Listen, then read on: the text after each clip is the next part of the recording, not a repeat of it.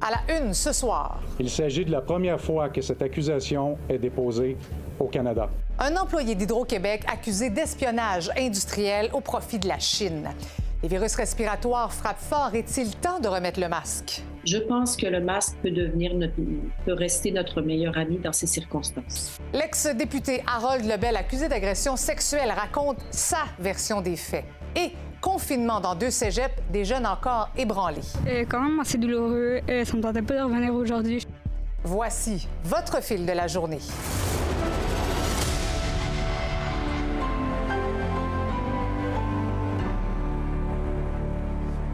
Bonsoir à tous, bon lundi. Une histoire particulière et peu commune. Un employé d'Hydro-Québec qui travaillait jusqu'à tout récemment comme chercheur dans le domaine des batteries est accusé d'espionnage au profit de la Chine. C'est la première fois que le Canada porte ce genre d'accusation-là. Euh, Étienne, de quoi est-il accusé exactement?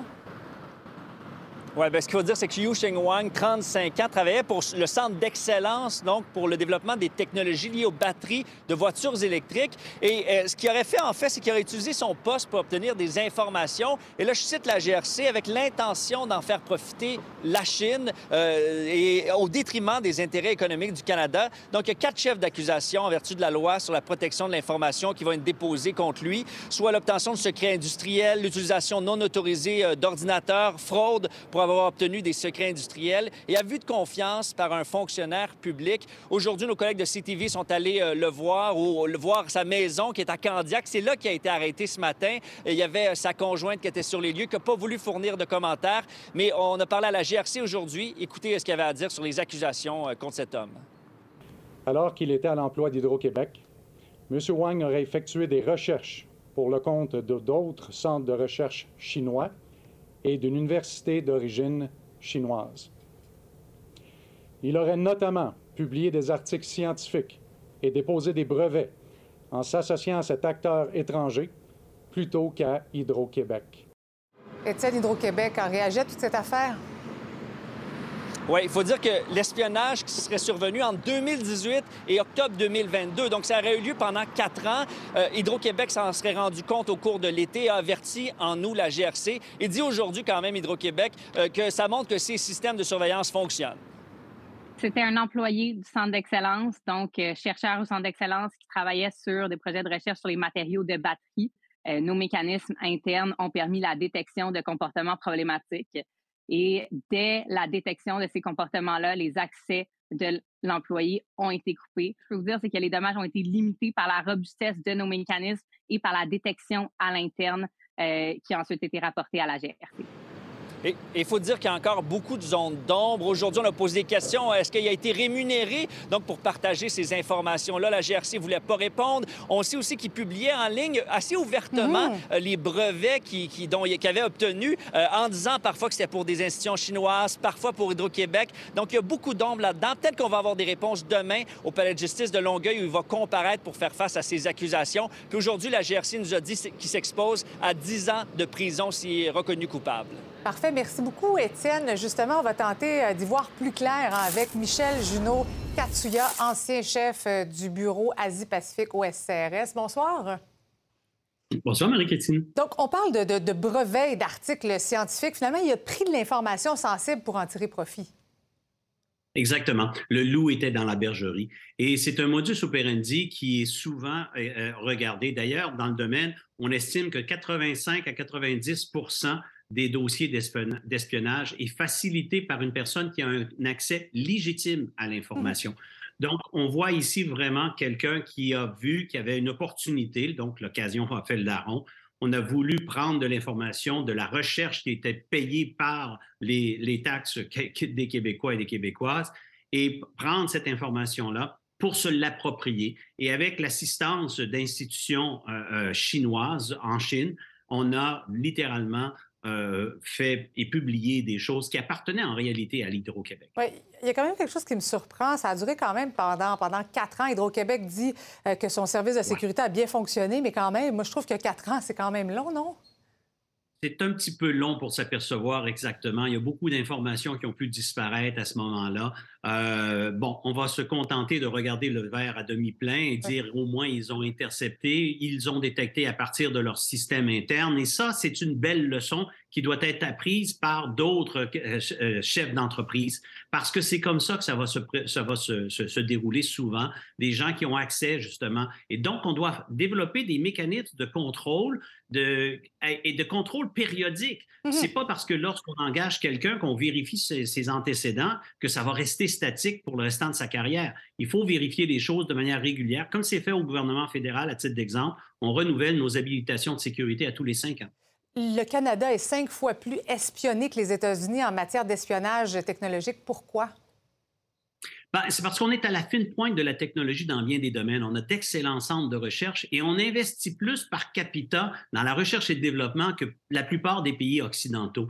Donc, on est un excellent centre d'information, mais en même temps, notre système légal, notre système judiciaire est mal préparé justement pour se protéger contre ce type euh, d'espionnage. Donc, Aujourd'hui, c'est vraiment un, événement historique. On espère que ça va se renouveler, mais vraiment, il faudrait vraiment à la fois euh, changer les lois pour euh, donner de meilleurs outils au, corps policier, aussi sensibiliser beaucoup plus les chefs d'entreprise et les gouvernements autant provinciaux que fédéraux se doivent d'y contribuer. Oui, mais on dit que le Canada est cinq fois plus espionné, mais d'un autre côté, c'est l'une des premières fois qu'on accuse quelqu'un, qu'on dépose ce genre d'accusation-là. Mais le phénomène, finalement, il est plus répandu qu'on le pense. Oh, le phénomène, il est à la grandeur du Canada. Je pourrais vous citer euh, Jeffrey DeLille à Halifax qui s'est fait attraper en 2013. Pendant trois ans, il a donné des informations, il a vendu des informations aux Russes. On a deux chercheurs chinois euh, l'année dernière au Manitoba qui se sont sauvés avant d'être arrêtés, mais qui faisaient exactement la même chose euh, euh, pour des recherches en microbiologie. L'agence spatiale s'est fait attraper de, la même manière l'année cette année. Donc, on voit effectivement que c'est beaucoup plus répandu. On estime qu'on perd entre 100 à 120 milliards de dollars par année au Canada en propriété intellectuelle, en part de marché et en contrat. Ça, c'est beaucoup de, c'est beaucoup de compétitivité et beaucoup d'emplois que l'on perd à cause de ça. On comprend bien. Bien, merci beaucoup, Michel Junot Katia, d'avoir été avec nous euh, ce soir. Évidemment, demain, on va peut-être en savoir euh, davantage avec la comparution de cet homme qui fait face donc à ces accusations. Merci beaucoup d'avoir été avec nous ce soir. À bientôt. Merci. Maintenant, des enfants qui toussent, le retour du temps froid, la période des fêtes, oui, qui arrive à, grands pas, tous les éléments finalement qui sont réunis pour euh, favoriser la propagation des virus respiratoires. Pour éviter donc de mettre une pression supplémentaire sur les urgences déjà débordées, on le sait, le Collège des médecins croit que le retour du port du masque dans les lieux publics pourrait être une solution. Je retrouve tout de suite euh, Simon à Québec. Le gouvernement Legault ne l'impose pas pour l'instant, mais en Ontario, la santé publique le recommande fortement. Oui, le médecin hygiéniste en chef de l'Ontario qui, dans un point de presse ce matin, a dit euh, recommander fortement euh, le port du masque, ne serait-ce que pour protéger euh, les populations un peu plus vulnérables. La santé publique du Canada aussi, vendredi dernier, le dit officiellement qu'elle redoublait qu'il fallait redoubler de prudence parce qu'il y a beaucoup de virus qui circulent présentement au Canada. Et puis, bien, hier, le Collège des médecins, via Twitter, qui a dit qu'avec l'approche bon, de la période des fêtes, les urgences pédiatriques qui débordent, surtout, bien, ce serait euh, une bonne idée de remettre en place le, masque, le masque où il recommande le port du masque dans l'espace public. Et quand le Collège des médecins parle, bien évidemment, euh, ça fait réagir. La santé publique du Québec, il y a deux semaines, rappelons-nous, en point de presse, le docteur Boileau euh, avait parlé d'une approche donc, qui favorisait les comportements individuels. Hein. On porte le masque si on, a des symptômes. On était très loin d'être dans l'obligation. moi, j'ai demandé aujourd'hui à l'épidémiologiste Nima Machouf s'il fallait remettre en place cette mesure, mais selon l'OL, vous allez l'entendre, pour protéger les jeunes, il faudrait d'abord et surtout s'attarder à la qualité de l'air, par exemple, dans les écoles. C'est une bonne chose. C'est une mesure à laquelle on est habitué. Euh, ce n'est pas une mesure nouvelle. Elle porte peu de conséquences. Je veux dire, euh, c'est pas une mesure qui demande beaucoup de déploiement et un gros budget pour pouvoir l'utiliser. Ontario a, fourni des, des purificateurs d'air pour les instaurer dans les écoles, pour faire la filtration de l'air. C'est des virus qui sont en circulation dans l'air. Plus on est capable de les filtrer, moins les gens vont, vont, euh, vont les attraper. Simon, il faut dire maintenant qu'il y a une rencontre entre la santé publique et le ministre Dubé qui est prévue demain? Oui, qui est prévu normalement demain soir. Le ministre de la Santé qui va parler aux autorités de santé publique. Est-ce qu'à ce, moment-là, le docteur Boileau va recommander au ministre d'imposer à nouveau le masque dans l'espace public? Euh, ça reste à voir. Évidemment, est-ce qu'on va suivre aussi euh, l'exemple de l'Ontario? Euh, ça va dépendre des données épidémiologiques à jour qui sortent normalement en début de semaine et dont la santé publique va faire état au ministre de la Santé. il y a une déclaration qui a été émise aujourd'hui par Christian Dubé, donc qui dit surveiller ça de très, très près, à la propagation de entre autres, qui l'inquiète. puis, ben, on surveille aussi, on continue de surveiller, évidemment, la COVID-19. M. Dubé qui n'a pas donné d'entrevue aujourd'hui, mais devrait se manifester là, au courant de la semaine, très certainement, du moins, après sa rencontre avec euh, la santé publique. Euh, la vice-première ministre Geneviève Guilbeault, elle, en marge euh, d'un autre événement qui a commenté la situation par rapport au masque. On va attendre de voir quelles seront les recommandations de la santé publique, le cas échéant. Puis je pense qu'aussi, à un moment donné, il y a une question de gros bon sens derrière ça. Je pense que quand on sent qu'on a peut-être, qu'on est peut-être potentiellement contaminé ou qu'on est à risque ou qu'on n'est pas à l'aise ou, moindrement qu'on veut juste se protéger, protéger les autres, le port du masque, euh, sans que ce soit nécessairement quelqu'un qui t'oblige à le porter, tu peux toujours le porter si tu te sens plus à l'aise. Et puis en terminant, oui, vous avez euh, peut-être remarqué la pénurie euh, de mhm. médicaments pour enfants. Vous êtes peut-être buté à des euh, tablettes vides en pharmacie. Bien, sachez que Santé Canada aujourd'hui a confirmé une garantie d'approvisionnement de ce genre de médicaments qui provient de l'étranger, donc de l'acétaminophène, de l'ibuprofène pour enfants et pour nourrissons, qui sera disponible normalement au cours des prochaines semaines ici sur nos tablettes. Ah, c'est une bonne nouvelle. Ça, merci beaucoup, Simon. Au revoir. Maintenant, au palais de justice de Rimouski, l'ex-député Harold Lebel a livré sa version des faits. Aujourd'hui, c'est l'avocat donc de la défense qui a appelé son client à la barre. Laurence, donc Harold Lebel nie avoir agressé la plaignante. Oui, à plusieurs reprises pendant son témoignage, il a assuré ne jamais avoir agressé sexuellement la plaignante, euh, même que certains de, ses allégations seraient fausses. Euh, il a toutefois admis avoir embrassé la plaignante le soir où l'agression aurait eu lieu. Par contre, le reste, ce serait faux. Donc, il n'aurait pas détaché euh, son soutien-gorge, ne, ne, lui aurait pas non plus fait des attouchements pendant cinq heures, comme la plaignante a affirmé là, pendant son témoignage la semaine dernière. Harold Lebel affirme plutôt qu'il se serait immédiatement endormi à côté d'elle dans, le lit euh, au salon et qu'il se serait réveillé collé contre elle le lendemain matin, ce qui n'était pas volontaire par contre. Euh, et pendant son témoignage, euh, la défense a posé des questions pour avoir des détails sur la famille d'Harold Lebel, son travail de député aussi, dans le but de le rendre plus humain. La couronne a également contre-interrogé l'accusé, Laurence. Euh, et la couronne, là, visiblement, tente de miner la crédibilité euh, de l'accusé parce que c'est la parole de l'un contre la parole de l'autre.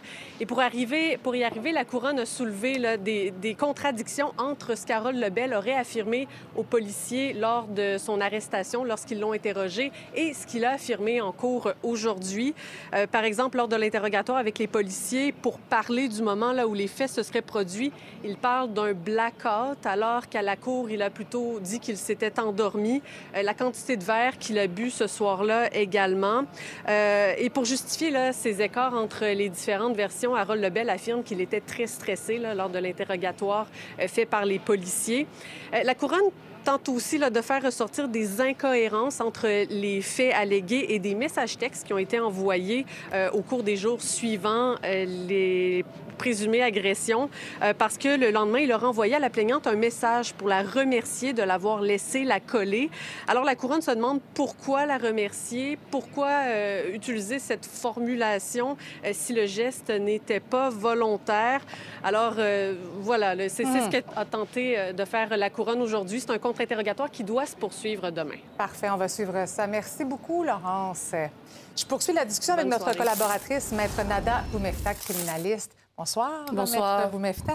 Euh, Harold Lebel qui a raconté euh, sa version des faits aujourd'hui, finalement, c'est la version de l'un contre la version de l'autre. Donc, le jury va devoir déterminer qui est le plus crédible, finalement. Bien, en fait, il y a des critères à suivre. Puis même si on est devant le jury, qui sont eux, euh, juges des faits, finalement, qui leur sont présentés, on parlait de témoignages, de messages textes, c'est eux qui vont devoir, dans l'ensemble de la preuve qui leur a été présentée, en venir à des conclusions, mais suivant le droit. Et c'est là où le rôle du juge va être très important dans les directives qui va donner à ceux-ci. Parce qu'il y a des critères à respecter. Là. Absolument. Il y a RCONWD qui est la décision de la Cour suprême. Évidemment, il y en a eu plusieurs autres par la suite sur l'application de, de, ces critères-là. Mais le premier critère, c'est euh, est-ce qu'on croit ou non le témoignage de l'accusé? On n'est pas encore sur euh, la, crédibilité de la plaignante ou du plaignant le dossier. Si on le croit, donc d'un bout à l'autre, on doit l'acquitter. Le deuxième critère, si jamais on ne le croit pas nécessairement sur tout, mais qu'il soulève un doute raisonnable, on doit l'acquitter. Et le troisième critère, c'est l'évaluation de la preuve, donc dans son ensemble, est-ce qu'on a pu atteindre le fardeau hors de tout doute raisonnable,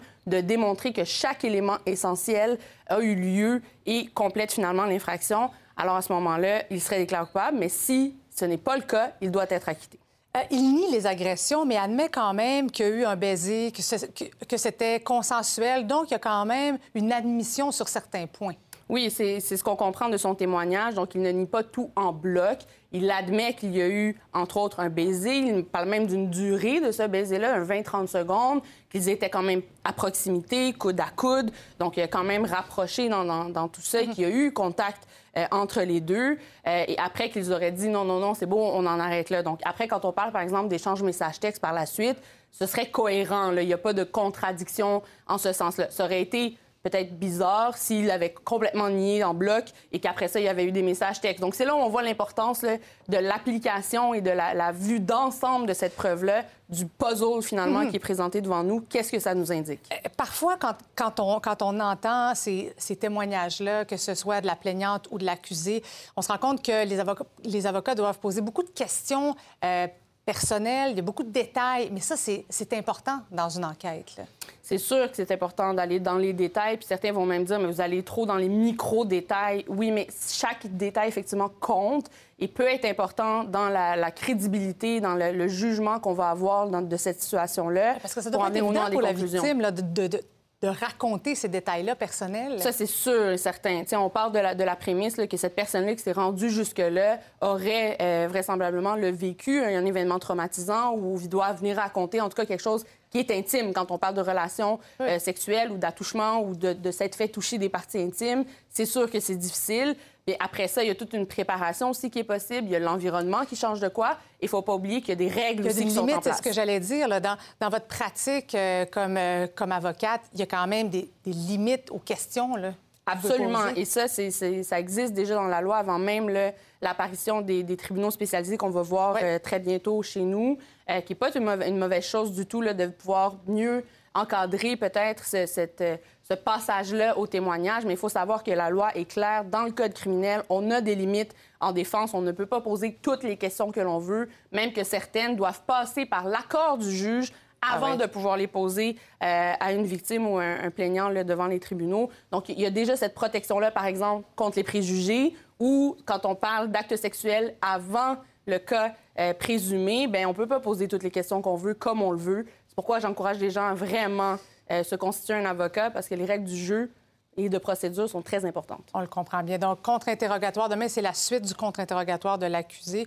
Euh, puis ensuite, ce sera donc euh, les, adresses, l'adresse au jury. Exactement. On verra si la défense a d'autres preuves à présenter. Mhm. souvent, ça se conclut par le témoignage de, l'accusé et ensuite les plaidoiries devant le jury et ils iront en, délibération. à ce moment-là. On verra la décision. Maître Nada Boumefta, merci beaucoup d'avoir été avec nous. Merci beaucoup. Merci.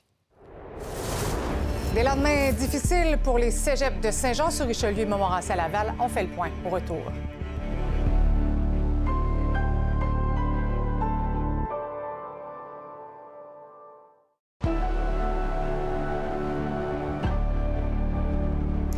Eh bien, les séquelles sont toujours bien présentes au cégep de Saint-Jean-sur-Richelieu et au collège Montmorency à Laval, qui ont été confinés pendant des heures vendredi trois jours plus tard. Il y a tout un, post-mortem à faire.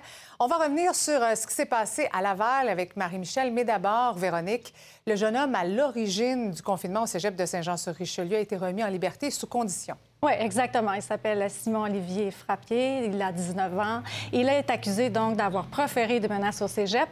Il a été libéré à condition de se tenir loin euh, mhm. d'abord du cégep, de se tenir loin aussi du plaignant.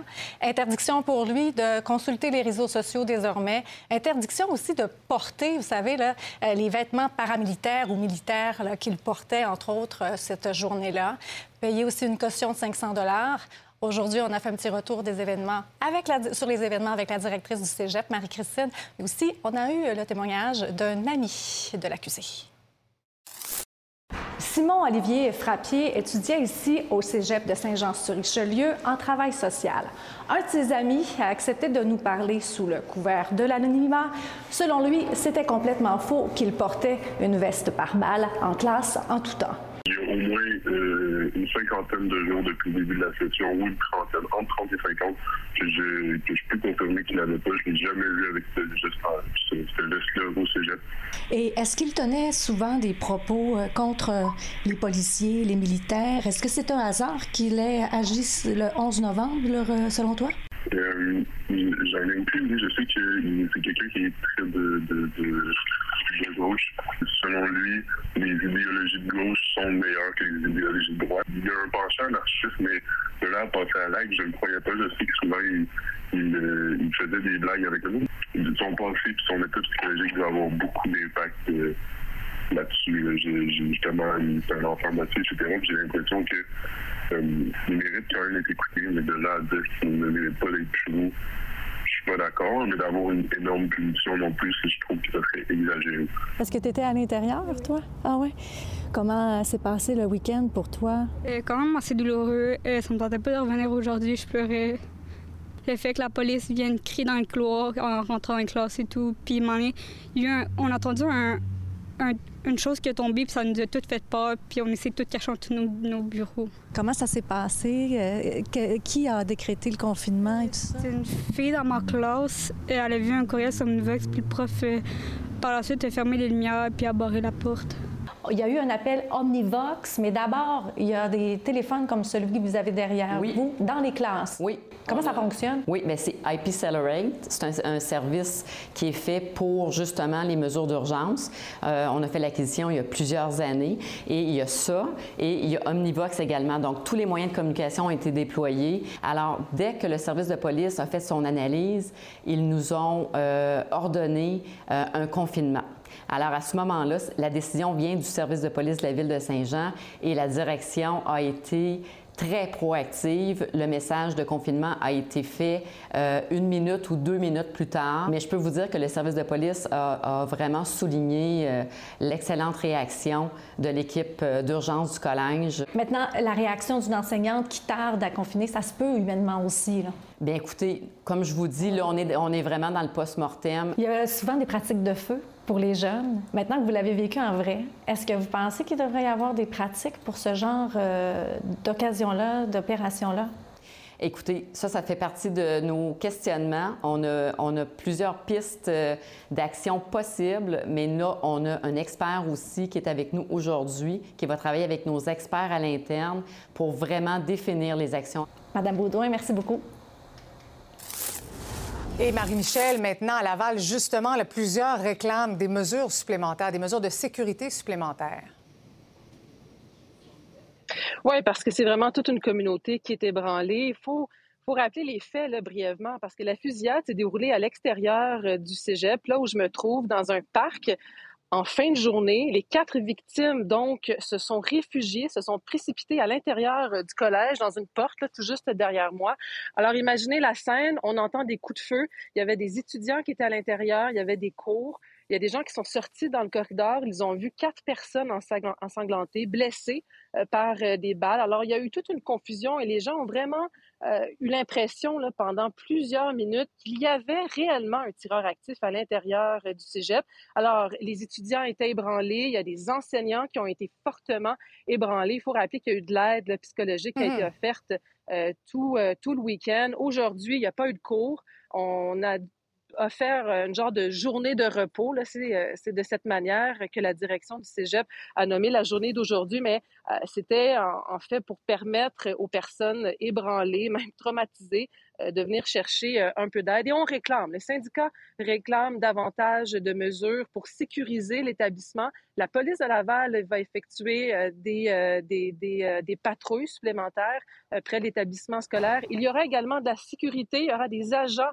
supplémentaires du côté euh, du cégep qui seront rajoutés cette semaine pour assurer la sécurité. Mais on sent vraiment que euh, les gens ne se sentent plus en sécurité. J'entendais dans le reportage de ma collègue Véronique les, euh, pratiques pour les feux pour les incendies Ici, tous les gens, tout le personnel scolaire avait cette formation-là, comme c'est le cas dans la plupart des établissements scolaires du Québec. Mais j'ai posé la question aujourd'hui, est-ce que vous aimeriez être préparé davantage vis-à-vis d'une situation de, tireur actif?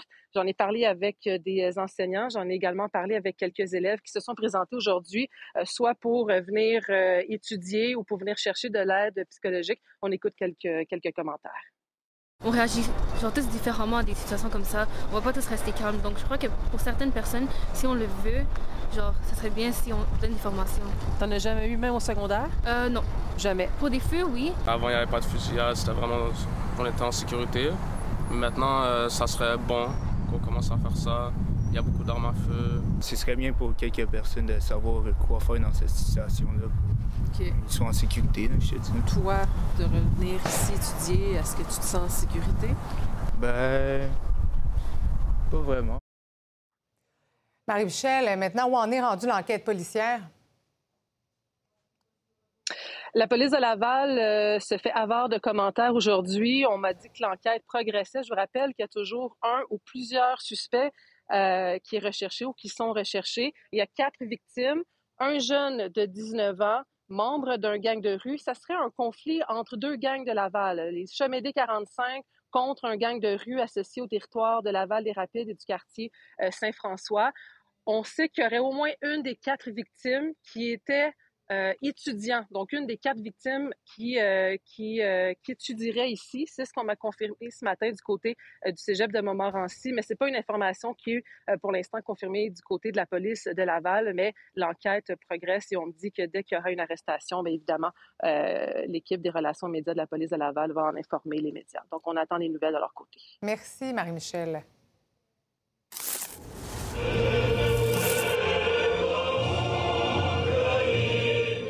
Le président ukrainien s'est rendu aujourd'hui à Kherson, dans le sud du pays, qui a été euh, libéré des Russes la semaine dernière. Volodymyr Zelensky a chanté l'hymne national lorsque le drapeau ukrainien a été levé devant le bâtiment de l'administration régionale.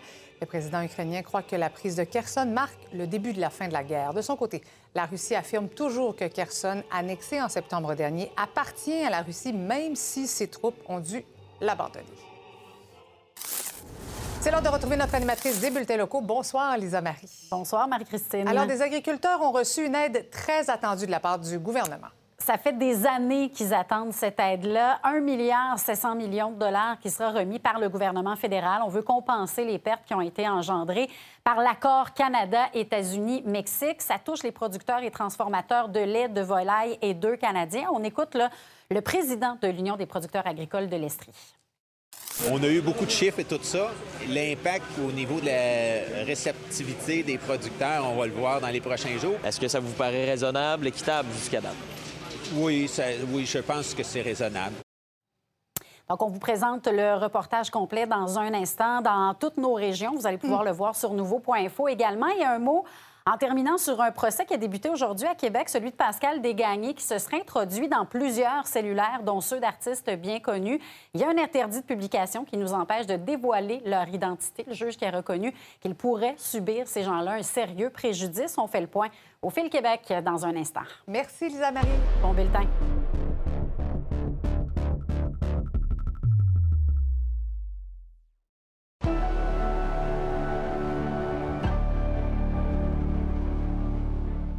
Les agriculteurs qui subissent les contre-coups de la gestion de l'offre vont recevoir un coup de pouce financier. Le gouvernement fédéral leur versera 1,7 milliard de dollars pour compenser les pertes engendrées par l'accord Canada-États-Unis-Mexique.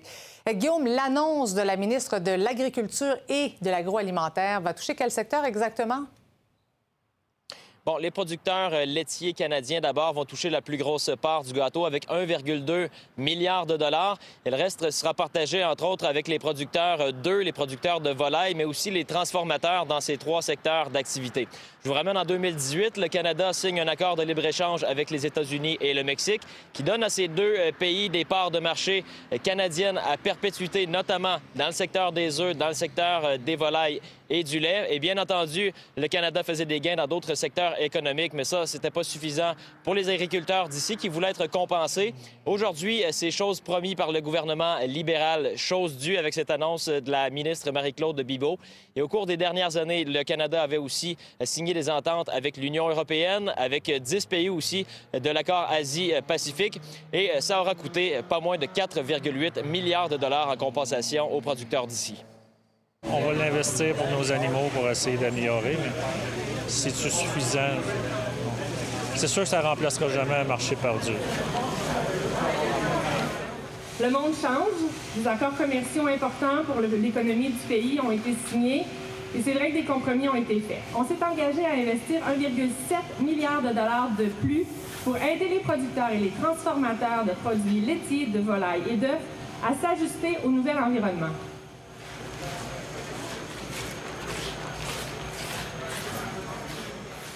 Personne dans le champ était trop au courant parce que c'est vraiment les dirigeants des éleveurs de volailles et des producteurs de lait qui euh, négociaient ça avec euh, la ministre de l'Agriculture. Et euh, là, on a eu beaucoup de chiffres et tout ça.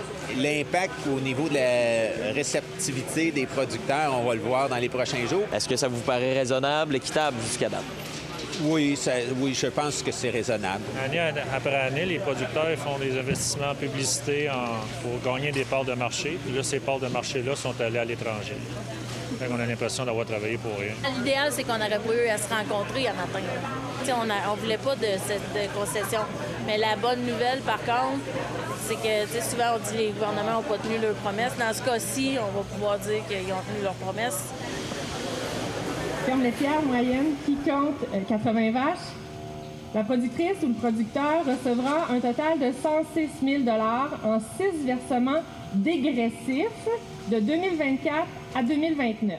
Tant les producteurs d'œufs, de volailles que de lait sont catégoriques, le Canada ne doit plus jamais céder de part de marché dans ses discussions, négociations avec les autres pays. La ministre Bibot tend à leur donner raison. C'est non négociable, sinon on va être fâchés. On n'aime pas passer dans les médias pour recevoir des montants d'argent. On aime mieux faire des vaches. On aime mieux faire le tourage. on sait aussi, avec tout le côté environnement, c'est pas normal que des, des produits qu'on peut produire nous-mêmes chez nous et on sait qu'en général, la qualité de nos produits est supérieure aux, autres et euh, de justement sacrifier des, produits agricoles euh, pour des ententes commerciales, c'est vraiment dommage. Je termine en réitérant l'engagement de notre gouvernement à ne plus céder aucune part de marché sous gestion de l'offre lors des prochains accords commerciaux. Euh, on a pris des engagements fermes qu'on allait compenser ce qui avait été accordé et on a tenu parole. Alors j'ai envie de vous dire, faites-nous confiance encore. On, a tenu notre parole, on va continuer à tenir notre parole. On reste maintenant dans le domaine de l'alimentation. Quoi faire avec les surplus d'aliments qui poussent dans nos champs? Une dizaine d'agriculteurs de l'Estrie ont remis cet été plus de 3 tonnes de fruits et légumes à des organismes d'aide alimentaire. Un coup de pouce pour des organismes qui en ont bien besoin en ce moment. Voici ce qu'a préparé Dominique Côté.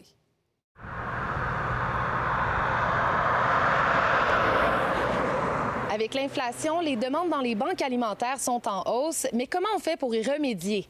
Il y a des agriculteurs de l'Estrie qui redonnent une seconde vie à leur surplus de récolte, une pratique qu'on appelle le glanage.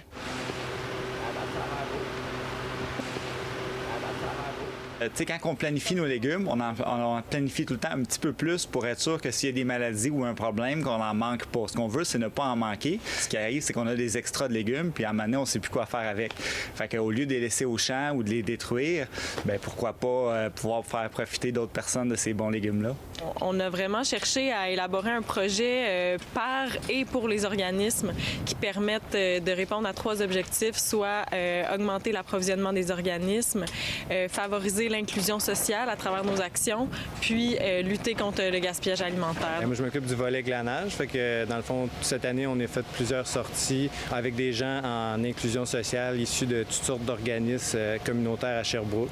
On est venu avec eux autres, on a ramassé les légumes sur les fermes qui, euh, qui en avaient, puis on les a ramenés à la banque alimentaire. on a aussi transformé une partie pour être remis dans les gens qui, plus démunis qui en ont besoin. Tu sais, c'est des gens qui n'ont pas nécessairement la, la chance, l'opportunité de sortir de Sherbrooke. Donc déjà, juste de partir en autobus, en gang, euh, des citoyens du quartier, aller dans les champs, déjà ça, c'était une expérience en soi. Puis on a des communautés aussi immigrantes euh, qui sont venues cueillir des fruits des légumes qu'ils ne connaissaient pas. Donc là, il y avait comme un, contact qui était vraiment nouveau euh, pour certains fruits et légumes qui étaient appréciés de ces familles-là.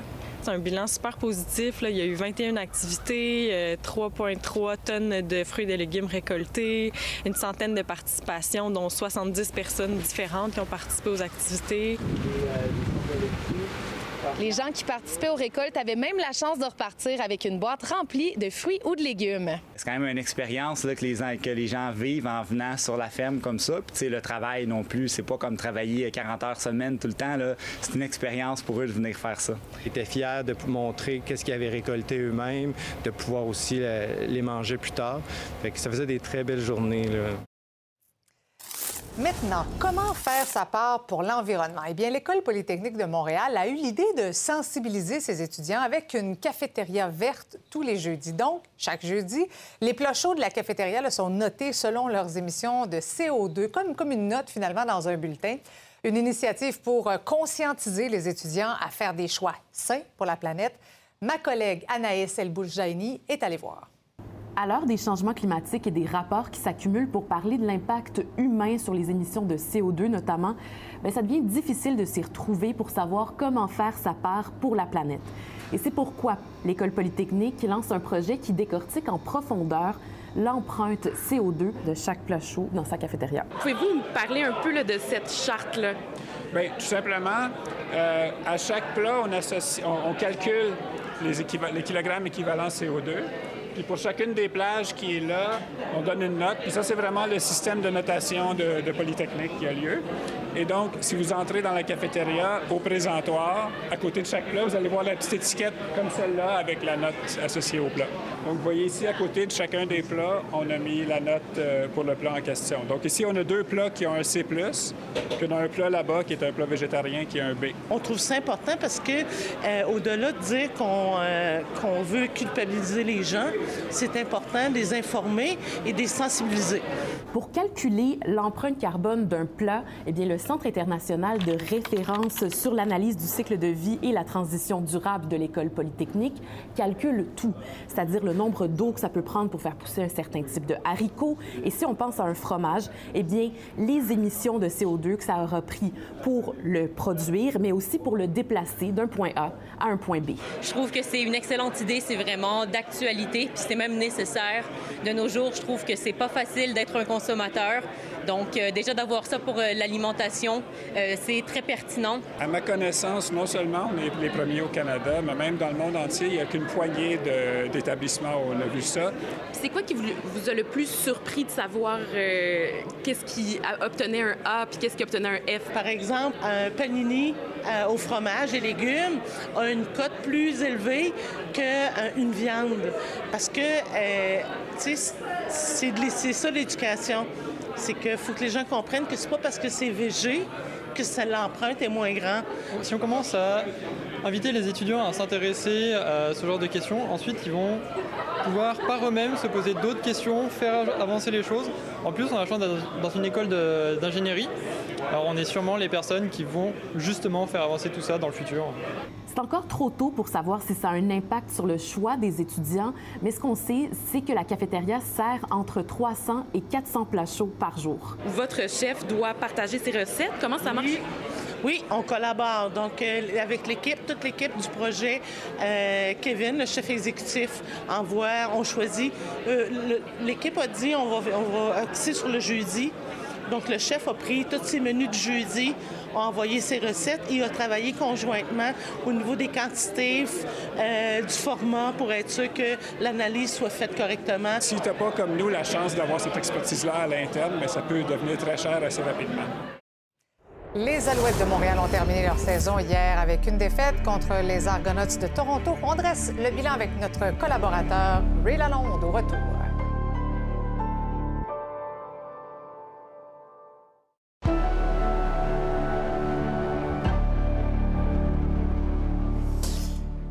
Fait le point sur plusieurs événements euh, sportifs euh, qui ont eu lieu en fin de semaine avec Ray Lalonde, commentateur sportif et affaires. Bonsoir, Ray. Bonsoir. Alors, il faut revenir sur la défaite des Alouettes hier. Mhm. Il y a eu un bilan aujourd'hui. Et euh, c'est quand même une saison qui a été en ou imprévisible. Bien, la, la division Ouest de la Ligue canadienne était très faible. Mhm. Les quatre équipes ont eu beaucoup de peine à avoir un dossier même au-delà de 500. Les Alouettes ont terminé la saison 9 victoires, 9 défaites. Ils se sont retrouvés en finale de l'Est avec une seule victoire contre Hamilton en demi-finale ici. Donc, ils étaient à un match de la Coupe Grey. Mais ils ont été battus par une meilleure équipe. C'est à l'image de la saison. On en gagne quelques-unes, on en perd quelques-unes. Manque un petit peu de profondeur, de stabilité, il manque un petit peu de punch offensif. Puis finalement, l'autre équipe, qui était à domicile, les Argonauts de Toronto, ont vaincu les Alouettes.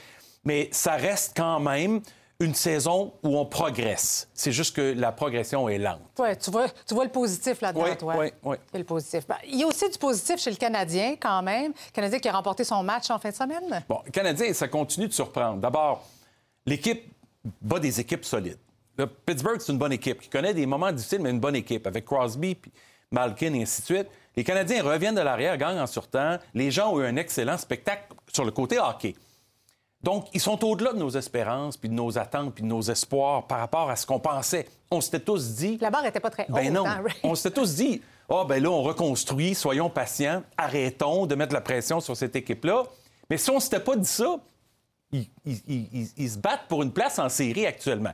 Mais il y a 15 matchs de jouer sur 82. On a une longue saison devant nous. Mais c'est très positif, ce développement, puis ces résultats, puis l'impact de Martin Saint-Louis comme entraîneur, qui a une excellente connexion avec ces jeunes-là. Puis on en voit des Suzuki, des Cofield, qui jouent peut-être en avant de leur âge. Tu sais, on ne pensait pas qu'ils seraient si performants si tôt dans leur carrière. Ça reste quand même un très bon choix, Nick Suzuki. Là. Un très bon choix.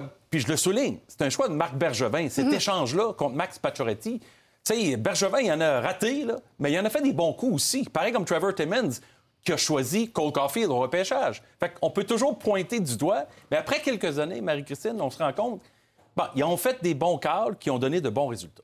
On va aller faire un tour à Turin maintenant. Félix Auger-Aliassime qui a perdu euh, son premier match contre Casper Ruud. C'est le stress peut-être selon toi? Ou... Je ne sais pas si c'est le stress, peut-être une accumulation de fatigue, peut-être un petit peu. Bon, c'est de la pression, Marie-Christine. Ah oui. Ce sont les huit meilleurs joueurs au monde.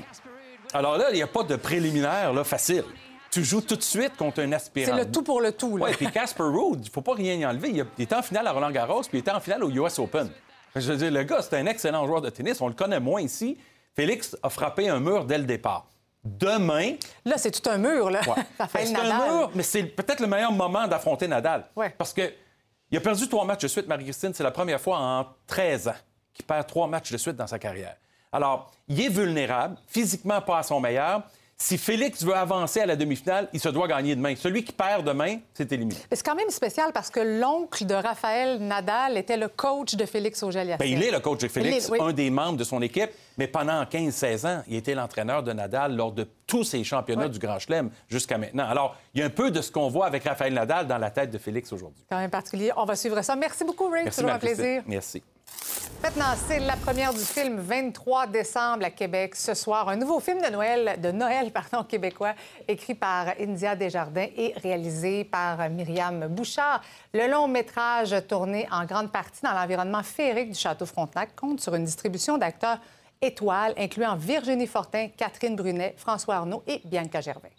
Moi, en le voyant, ce film-là, j'ai trouvé que ça chatouillait exactement toutes les zones qu'on a besoin d'être chatouillées donc, à Noël. là, tu sais. C'est réconfortant, c'est drôle, c'est le fun, ça fait du bien. As-tu besoin d'aide ou...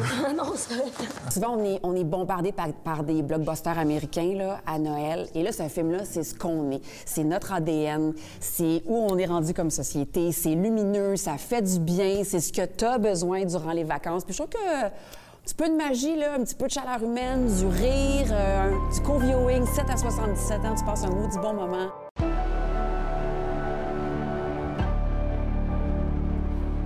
On On va parler de neige Eh avec oui. Michel. Je pense qu'on est en désaccord parce que Michel aime moins la neige, l'hiver, le froid que moi. hein? J'aime moins le mois de novembre puis le début décembre, mais après ça, quand ça, quand ça va être beau, qu'on va pouvoir faire du ski de fond, ça, je dis oui. Mais c'est vrai que Bon. des fois à Montréal, avec le trafic, Ouais. le stationnement, c'est pas toujours évident, mais ça s'en vient ici. Ben. Il y en a déjà d'abord Ouais. au Québec, puis on va regarder des beau, images. T'en veux de la neige? Regarde en voilà. c'est beau. Une 17 cm déjà qui était tombée à cette île hier, entre 20 25 à, à- à plusieurs endroits en Gaspésie où on prévoyait euh, Côte-Nord, puis la Gaspésie, entre 20 et 40 cm de neige. Là, tu te demandes quand est-ce que ça s'en vient dans le Grand Montréal. Mercredi, les premiers euh, flocons, mais on ne sait pas s'il va vraiment y avoir de l'accumulation parce qu'on est vraiment, on flirte avec le sous-zéro. Ouais, une petite neige, agréable. Ouais.